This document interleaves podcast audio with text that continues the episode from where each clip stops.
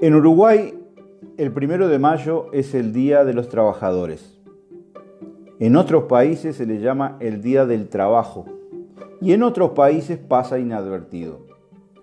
Lo cierto es que este día se constituyó como el día de recordación de las luchas por las jornadas de ocho horas que tuvieron lugar en los países centrales del capitalismo a fines del siglo XIX, en particular en Chicago, Estados Unidos. Increíblemente aquí en Uruguay se conmemora la fecha desde 1890 porque ya había clase obrera y sobre todo clase obrera organizada. Los trabajadores de los puertos, los panaderos, los herreros, los sastres fueron los primeros. Después se le sumaron los de los frigoríficos, los gráficos, los tranviarios y los ferroviarios, las de la aguja y textiles. En 1848, la primera internacional de los trabajadores le pidió a Carlos Marx y a Federico Engels que escribieran el manifiesto para darse a conocer al mundo. Así apareció lo que se conoce como el Manifiesto Comunista, publicado por millones de ejemplares en todos los idiomas desde entonces y hasta hoy. Allí, en ese manifiesto, están las bases filosóficas por las que los trabajadores organizados se proponen sostener su lucha permanente, internacional. Su principal objetivo es el de ayudar a que los obreros se reconozcan como tales. Luego, en un segundo paso, organizarse solidariamente. Esto es enunciado de la siguiente manera. Pasar de clase en sí a clase para sí. Esto en Uruguay ha sido un largo camino desde la casi inexistencia de las manifestaciones, en donde los grupos de trabajadores organizados eran un puñado en torno a un orador subido arriba de un cajón de verduras, hasta la poderosa central única con cientos de miles de afiliados del día de hoy. Pero entre medio hubo divisiones, incomprensiones y mucha represión, muchos muertos, muchas prisiones. A principios del siglo XX, el Uruguay tuvo su ley que reconoce las ocho horas de los trabajadores fabriles o urbanos. En el año 1915 se aprueba la ley 5350 denominada Trabajo Obrero, que en su artículo 1 establece el trabajo efectivo de los obreros de fábricas, talleres, astilleros, canteras, empresas de construcción no durará más de ocho horas. Cien años después, también tienen ese mismo derecho los trabajadores rurales. Los bancarios y los docentes no nos sentíamos trabajadores.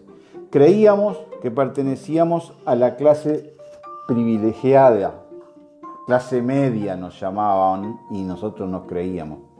Hasta que se terminaron esos privilegios y pasamos a sufrir las mismas condiciones socioeconómicas que el resto de los trabajadores. Había tres centrales sindicales en Uruguay, una de ellas dirigida desde la Embajada de Estados Unidos en Montevideo, por ejemplo. Había poderosos sindicatos declarados autónomos por no sentirse representados por ninguna de las tres centrales, por ejemplo, el de los trabajadores frigoríficos nada menos. Recién en 1965 se encontraron los caminos para la unidad de todos los trabajadores organizados del Uruguay y nació la que hoy conocemos como Convención Nacional de Trabajadores. Y ya ahí se tomó la resolución de que en caso de golpe de Estado, la CNT respondería con una huelga general, porque en 1964 había habido un golpe de Estado en Brasil y enseguida un intento de golpe de Estado aquí también llevado adelante por el general Aguerrondo de aquel tiempo.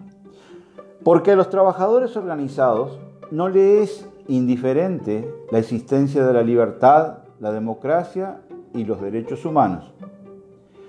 Cuando la dictadura prohibió y encarceló a los dirigentes de aquella Convención Nacional de Trabajadores, las nuevas generaciones de trabajadores inventaron el Plenario Intersindical de Trabajadores, PIT, para eludir la prohibición y la censura de la dictadura. Al salir de la dictadura resurge como PIT-CNT hasta el día de hoy. De 100.000 trabajadores afiliados se pasó a 400.000. Pero nada ha sido gratis. Durante la dictadura no solo que fueron encarcelados cientos de dirigentes y militantes sindicales, también quisieron borrar la fecha del primero, de mayo. En 1980, y por decreto, lo corrieron para el 5 de mayo, pero el tiro le salió por la culata doblemente. El primero de mayo de 1980 se conmemoró igual. Y el 5 de mayo es la fecha de nacimiento de Carlos Marx. El primero de mayo de 1983, el primero autorizado por la dictadura, organizado por el Plenario Intersindical de Trabajadores, que ahí tuvo su prueba de nacimiento, se hizo bajo la consigna por un Uruguay democrático y sin exclusiones. Pero hay mucho más para agregar. Seguramente la mayoría quede fuera de este episodio, aunque pueden buscarlo por muchos lados. La información está.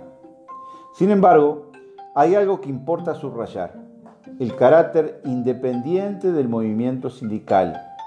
Cada obrero podrá tener o no una definición político-electoral, es libre de hacerlo. Cada sindicato y el movimiento sindical deben mantener su independencia de clase. Está en las bases del manifiesto cuando dice que el obrero debe pasar de ser clase obrera en sí a clase obrera para sí. Esta fue siempre una de las características más sobresalientes del movimiento sindical uruguayo, sobre todo a partir de la fundación de la CNT en 1965. Los partidos políticos uruguayos son policlasistas. Unos tienden más hacia la burguesía, los empresarios, la propiedad privada, otros tienden más hacia los trabajadores, pero todos, todos tienen componentes y votantes de todas las clases sociales uruguayas. Entonces, está bien, es saludable que el movimiento sindical sea independiente para defender los intereses de clases de los trabajadores sin importar a quién vota el trabajador. En este primero de mayo, con pandemia y cuarentena, lo realmente urgente es la solidaridad. La solidaridad en las ollas populares, en el reparto de canastas de artículos básicos para los hogares que más lo necesitan. Lo urgente será defender las empresas públicas como ya lo hicimos en 1992 con Antel y en el 2003 con ANCAP. Lo urgente es mantener la unidad, la organización y la lucha de todos los sindicatos para que los trabajadores uruguayos sigan siendo clase en sí y para sí.